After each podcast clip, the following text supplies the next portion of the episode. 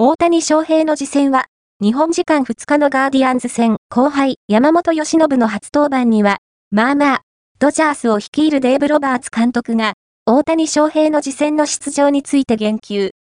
日本時間2日に行われるガーディアンズ戦を予定しているという。